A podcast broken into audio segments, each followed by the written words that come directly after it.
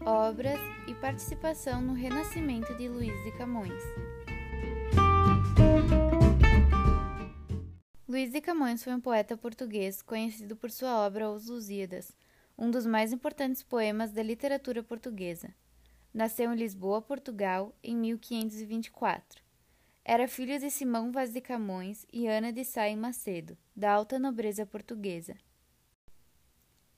Durante uma epidemia, Simão e a família se mudaram para Coimbra, junto com o rei.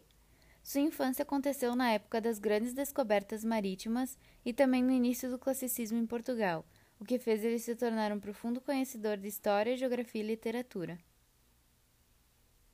Com 20 anos, deixou as aulas de teologia e ingressou no curso de filosofia. Ele já era conhecido como poeta.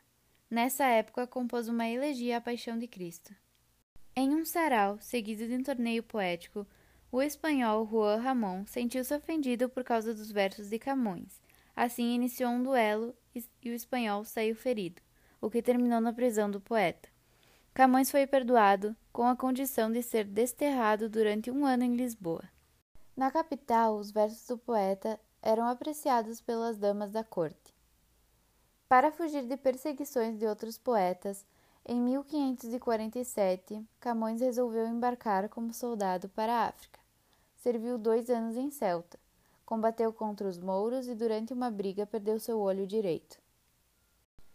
Em 1549, Luís de Camões retorna para Lisboa, se envolvendo em uma nova briga e novamente é preso. Nessa época, inspirado nas viagens por mares desconhecidos, na descoberta de novas terras e no encontro com costumes diferentes, escreve Os Lusíadas. Posto em liberdade, em 1554, Camões embarca para as Índias. Esteve em Goa e toma parte de várias outras expedições militares.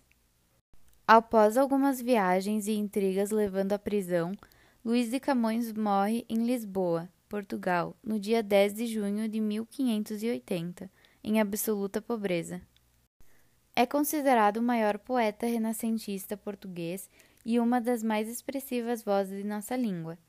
Camões é considerado o divisor entre a época arcaica e moderna.